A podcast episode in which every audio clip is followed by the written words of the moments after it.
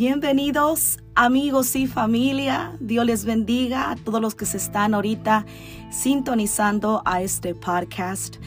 Antes de continuar, quiero darte gracias por el tiempo que estás tomando de escuchar este podcast. Eran bastantes meses los que tomé de break para hacer otro podcast.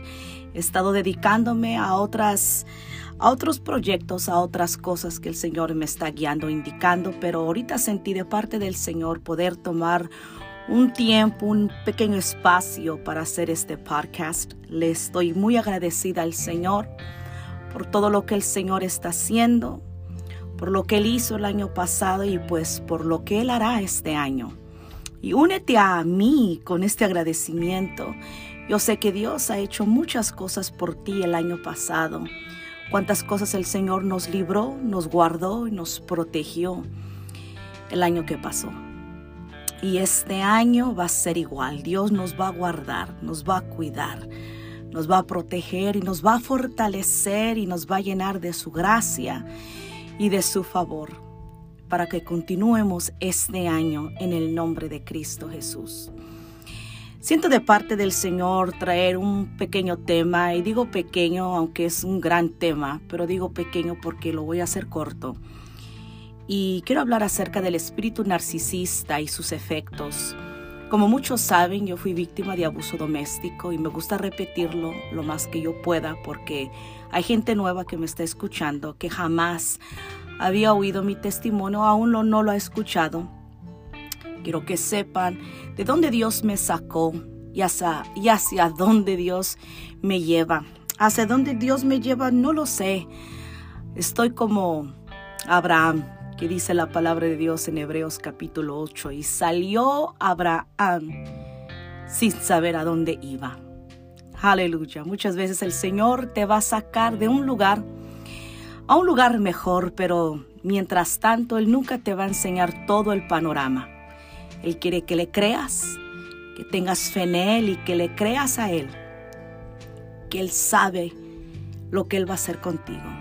Él quiere lo mejor para ti. Dice la palabra que si nosotros siendo padres malos sabemos dar buenas dádivas a nuestros hijos, bueno, cuánto más nuestro Padre que está en el cielo os dará lo que pidamos.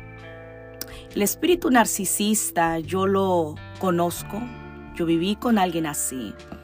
Es un espíritu de dominio, es un espíritu altanero, un espíritu egoísta y quizás tú digas, yo conozco mucha gente así en mi familia, en mi trabajo. Estamos rodeados de pura gente así a veces, sí, pero a lo que yo me refiero, que el narcisista va más allá de un simple ah, acto egoísta, va más allá de un simple acto de, ah, de autosuficiencia, va más allá es un espíritu satánico y diabólico el cual ahorita se está normalizando.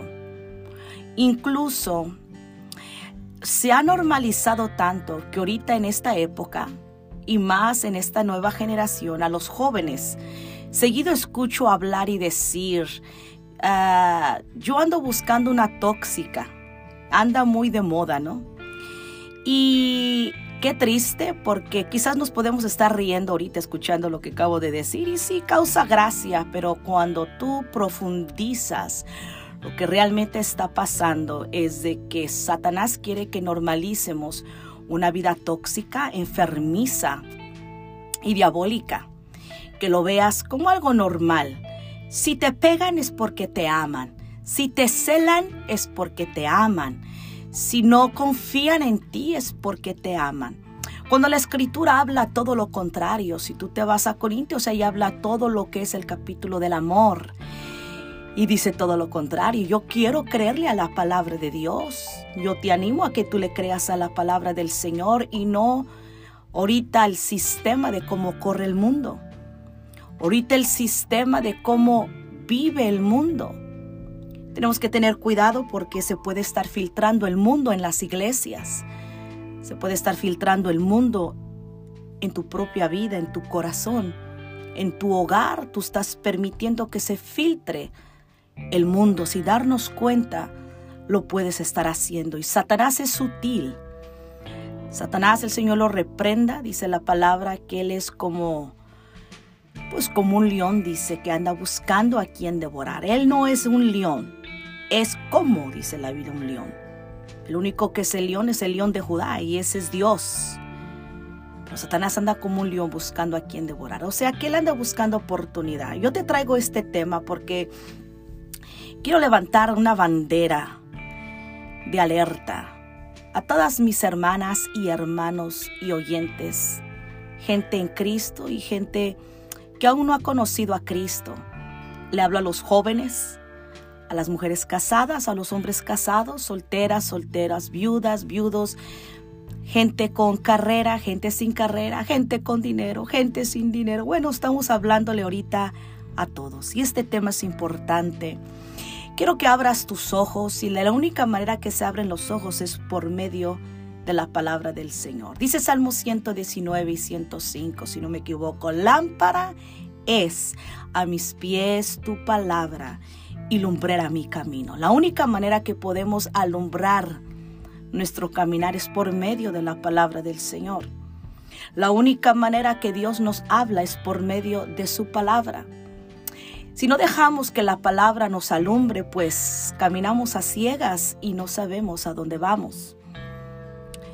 Andamos a ciegas sin conocer qué es lo que Dios quiere para nosotros, qué es su plan, su propósito, si no escudriñamos su palabra, si no nos metemos al abacro de la palabra y somos lavados y enjuagados y santificados en su palabra. La escritura dice, mi pueblo perece por falta de sabiduría. Aleluya. No, Satanás no tiene un poder mayor, sino solamente con aquel que es ignorante. El que es ignorante carece de poder, mas el que sabe ya tiene poder. He who knows is powerful. El saber es poder. La ignorancia ya perdiste ahí por el no saber. Por eso yo te quiero llevar a la palabra del Señor. Y no vas a encontrar la palabra narcisista, obviamente, esa palabra en la Biblia. Y como muchos otros temas, no está la palabra exacta ahí en la Biblia, mas el Espíritu Santo nos guía y nos revela de qué está hablando cierto parte de la palabra, cierto versículo y a qué se puede aplicar a nuestra vida cotidiana, en donde puedes aplicar la palabra de Dios a tu vida diaria, a tu hogar, a tu matrimonio, a tu familia, a tu salud, a todo eso. Hay muchos problemas ahorita en la mente. Los psiquiatras no se dan abasto. Los psicólogos están booked, están completamente lleno su schedule. Hay mucha gente con mucho, y hablo de los hijos de Dios, muchos problemas mentales, depresión, mucha ansiedad, mucha preocupación, mucho tipo de problemas en la mente, esquizofrenia también. Muchas situaciones que si yo te dijera algo quizás no me lo crees. Falta mucho leer la palabra de Dios. La palabra de Dios te ayuda hasta recuperar tu memoria. Una ocasión un pastor dijo que estaba perdiendo su memoria, ya tenía ochenta y tantos años de edad. Ya se le estaban olvidando las cosas. Su esposa le dijo y él no lo podía creer, pero dice que él dijo, yo no me voy a dejar vencer, yo no me voy a dejar completamente deteriorar, aunque tengo ya una edad avanzada. Le dijo, Espíritu Santo, regrésame mi memoria, dame la habilidad de volver a recordar lo que debo de recordar y, que no se me olviden las cosas. Ayúdame, Espíritu Santo. ¿Ves? El Espíritu Santo es nuestro amigo, nuestro aliado, nuestro ayudador, nuestro consolador, tanto que Jesús le dijo a los discípulos, nos dejaré huérfanos, enviaré a otro consolador. O sea, Jesús era su consolador de ellos en ese tiempo, mas él dijo, tengo que ir, pero le he rogado al Padre que envíe otro, esa es la palabra clave, otro consolador, y él estará en vosotros todos los días, para siempre, dice la escritura. Así que el Espíritu Santo es el que te ayuda a recordar todas las cosas. Y dice que él agarró la Biblia y empezó a leer y a leer y a leer. Y dijo, ahora voy a leer todos los días una hora.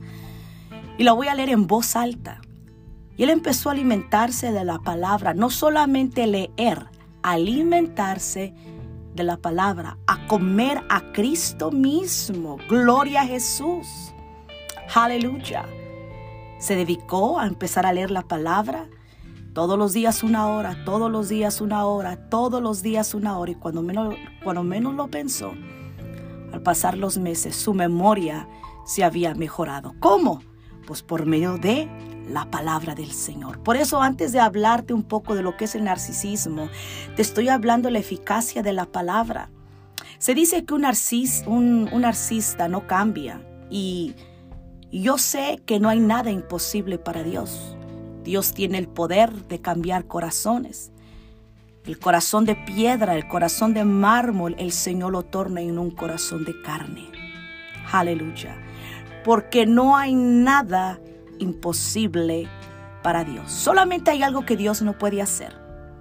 Y lo único que el Señor no puede hacer es alterar la voluntad de alguien. Él no puede manejar la voluntad de nadie. Dice en Apocalipsis, he aquí yo estoy a la puerta y llamo. Si alguno oyere mi voz y abre la puerta, entraré a él, cenaré con él y él conmigo. Nota que no dice, he aquí yo estoy a la puerta y abro y entro y hablo contigo y tú conmigo. No dice eso, he aquí yo estoy a la puerta, lo vuelvo a repetir y llamo. Y si alguno oyere mi voz, oh bendito Dios, Él hasta dice, y si alguno oyere mi voz y abriré la puerta, entraré a Él y cenaré con Él y Él conmigo. El espíritu narcisista es un espíritu arrogante, es un espíritu lleno de, no solo de arrogancia, sino que es un espíritu completamente egoísta muy egoísta. Y muchos conocemos gente así, sin embargo el narcisista está enfocado nomás en él, está enfocado nomás en ella.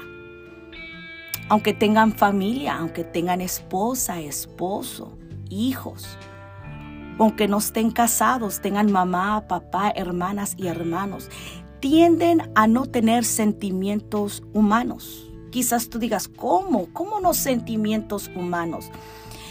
Por eso hay hombres que han llegado a matar, a ahorcar a su esposa, pero dicen que fueron celos locos. No, es un espíritu narcisista, es un demonio que al momento no les interesa nada ni les interesa a nadie. Hay gente que no llega hasta ese extremo de matar, pero yo he conocido personas que yo recuerdo un tiempo que yo pastoreé y había una persona que me dijo que su marido había llamado a la policía y la había entregado a ella a las autoridades. Tenían hijos chicos, sin embargo el esposo estaba tan enojado, tan ardido, con tanta sed de venganza y le llamó a la policía y le culpó de algo y cuando menos lo pensamos, ella ya estaba detrás de las rejas y los hijos llorando y sufriendo. Un narcisista no piensa en los demás, solamente piensa en él, solamente, solamente piensa en ella. Un narcisista se ama de una manera desmedidamente, de una manera no balanceada. Debemos de amarnos, dice la palabra, ama a tu prójimo como a ti mismo. Pero también está diciendo la palabra que así como tú te amas, ames a los demás. Pero el que nomás se ama a sí mismo y quiere el bienestar para sí mismo, quiere lo mejor para sí mismo, la mejor comida, la mejor ropa, el mejor celular, la mejor parte de la cama, el mejor asiento, el primer lugar, eh, eh, quiere honra, quiere alabanza eso todo indica que es un espíritu narcisista. El espíritu narcisista se filtra en las iglesias, se filtra en los altares, entre los músicos, los predicadores, los pastores, los líderes, los diáconos, los que tienen ya un llamado, un cargo, un nombramiento. Se puede filtrar en ellos también y están peleando un reconocimiento. Están celándose el uno al otro. Sin embargo, hay unos que exceden. Ese es el narcisista, que excede, ya no le habla a alguien que agarró un nombramiento por decir más arriba que el de él. Deja hasta de venir a la iglesia. Esa persona agarra las cosas demasiado, como diríamos, muy a pecho lo agarró demasiado muy personal. Eso es, hay muchas cosas que Dios con el tiempo a mí me fue enseñando y fui entendiendo. Y el Señor me enseñó, Denise, no todo lo tomes personal. La mayoría de las veces no tiene nada que ver contigo, tiene todo que ver con la otra persona. Y así tú, tú, te liberas, tú, eres, tú eres libre y sea quisiera contigo, bueno, tú ya andas libre. La otra persona tiene doble trabajo. ¿Cómo doble trabajo, pastora Denise? Sí. La persona que se enojó o anda ofendida porque supuestamente tu puesto o lo que Dios está haciendo contigo le ofende a la otra persona, bueno, tiene dos trabajos. Primero el trabajo que le causó enojarse y el segundo trabajo es tener que contentarse a sí mismo, a sí misma.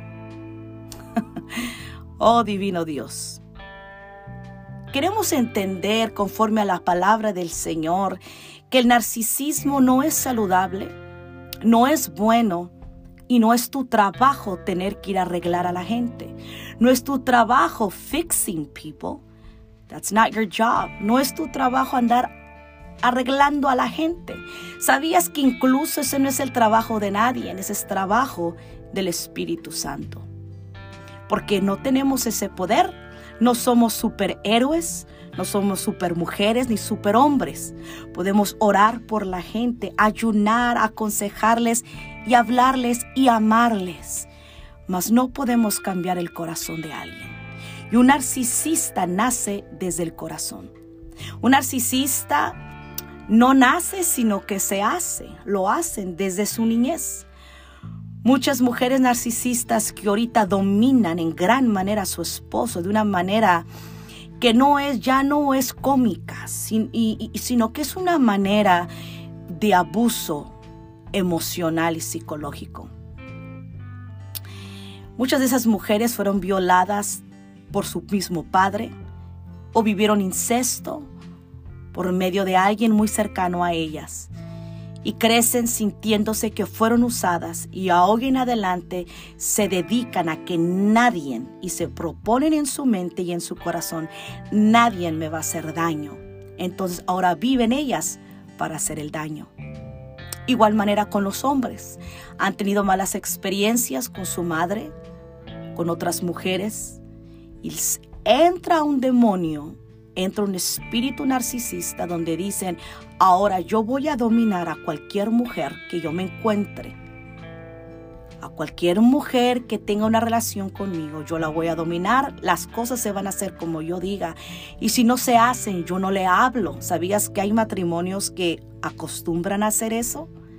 Que viven los dos bajo el mismo techo, duermen en la misma cama, sin embargo, si ella hizo algo y él no la puede perdonar, él no le habla a ella por, por dos, tres días, una semana. Te voy a contar algo que sucedió el año pasado. Tengo que mantener a esta persona anónima. Sin embargo, esta persona está aquí en el valle y ella me dijo, y me pidió consejo. Esto fue el año pasado y me dijo, ya no soporto yo la situación con mi marido. Esta situación se ha agravado a tal grado que mis hijas lloran y sufren y me duele verlas llorar y sufrir. Lo que sucede, dice, es que él siempre está enojado, él siempre está molesto y siempre está de mal humor. Dice, antes yo le echaba culpa, pues que su carácter es así, que todos comprendamos y lo abracemos y, seamos y muestremos el amor, dice, pero ahora esto se está agravando. Y yo con mi cabeza asentaba que sí, le dije sí. Y conoce ella mi, mi, testimonio, el tiempo que yo viví y sufrí mucho de ese estilo de vida tiempo atrás. y me dijo, ¿usted qué cree o qué opina de esto o qué me podría usted aconsejar? Y pues me cuenta algo que dice ella que toda la semana ella tenía ah, preparada comida. O sea, de lunes a viernes ella tenía cierto menú, por decir, de lo que se iba a comer. Ella estaba en un presupuesto y él no podía trabajar en el momento, así que solo trabajaba ella. Y dice cosas tan sencillas. Y lo que ella me fue diciendo, lo que estoy a punto de contarles ahorita, esto me, me dejó con la boca abierta.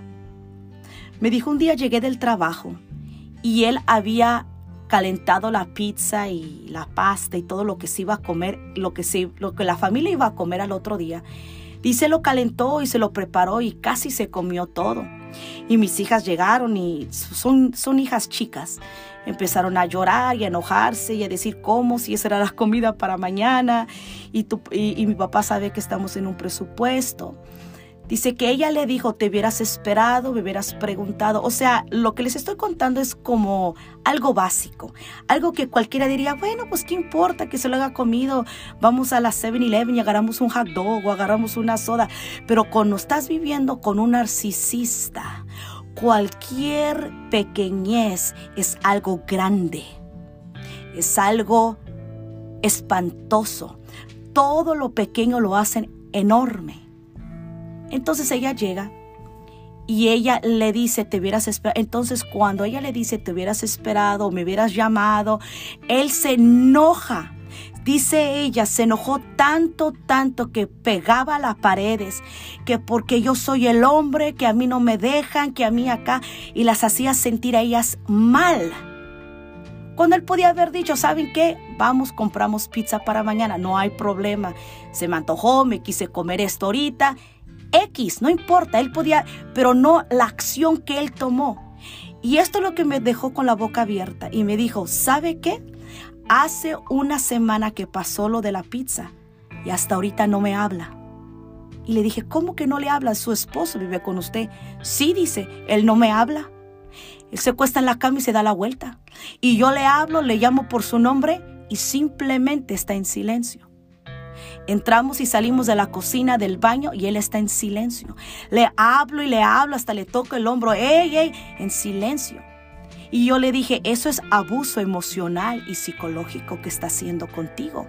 O sea, es una pasividad. Hay otros que son violentos, pegan, patean, maltratan. Hay otro tipo de violencia y narcisismo que es este. Lo que le dicen en inglés the silent treatment. El tratamiento de que no te voy a hablar te voy a castigar, te voy a hacer sufrir con mi silencio. Este tema de, narcisismo es un tema muy amplio que quizás hago otro podcast más adelante acerca de esto. Pero quiero que entiendas que este ejemplo te di lo que quizás alguien de ustedes pueda estar viviendo ahorita o alguien saben de ustedes que está viviendo eso. Oremos Busquemos el rostro de Dios porque no es una manera de vivir y te lo voy a leer ahorita con la Biblia. Puedes mantenerte así por un tiempo, quizás por unos años, pero va a cargar graves problemas para tu salud mental y emocional, física.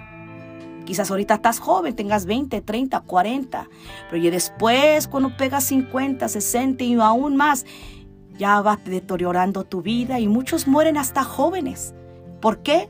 Por tanto estrés. El estrés es el número uno asesino. El número uno asesino de este país. En Primera de Corintios, y yo voy a terminar, Primera de Corintios, el capítulo 7, y el versículo 15, dice, permítame un segundo, 7.15, dice de esta manera, pero si el incrédulo se separa, Sepárese pues no está el hermano o la hermana sujeta a servidumbre en semejante caso, sino que a paz nos llamó Dios. ¿Qué es lo que está diciendo aquí la Biblia? Está hablando de un matrimonio, de una pareja que uno es hijo de Dios y el otro es impío, es pecador, es incrédulo, dice la escritura, no conoce al Señor y el incrédulo dice, quiere separarse, quiere irse quiere hacer lo suyo. Dice que entonces te separes. En ninguna parte de la Biblia vas a encontrar que te hinques y le ruegues. Nunca le ruegues a un narcisista. Ya te dije, ora, busca a Dios, habla, anímalos, pero no ruegues porque a nadie se le ruega más que a Cristo. No te linques a enfrente de nadie más que a Cristo. Nadie es indispensable más que Cristo. Por eso está diciendo, pero el incrédulo si se separa, sepárese pues. No está el hermano o la hermana sujeta a servidumbre. O sea que está dando a entender sujeta a servidumbre, no está obligada a quedarse y dice en semejante caso. ¿De qué? Del narcisismo. ¿De qué? De abuso. ¿De qué? De violación. Dice la Biblia muy claramente que no está sujeta. ¿Por qué? Porque a paz te llamó el Señor.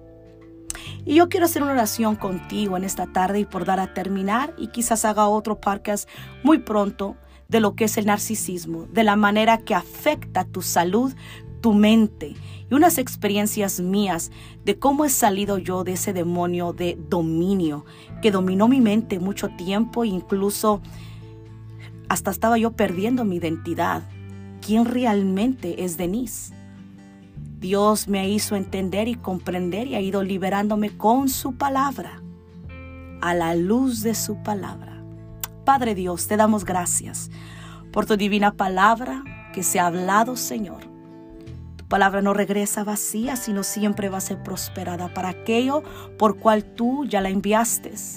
Yo te ruego por los oyentes, por cada uno de ellos, Padre, estos jóvenes, mujeres, adultos, hombres, todo tipo de persona que esté escuchando este podcast.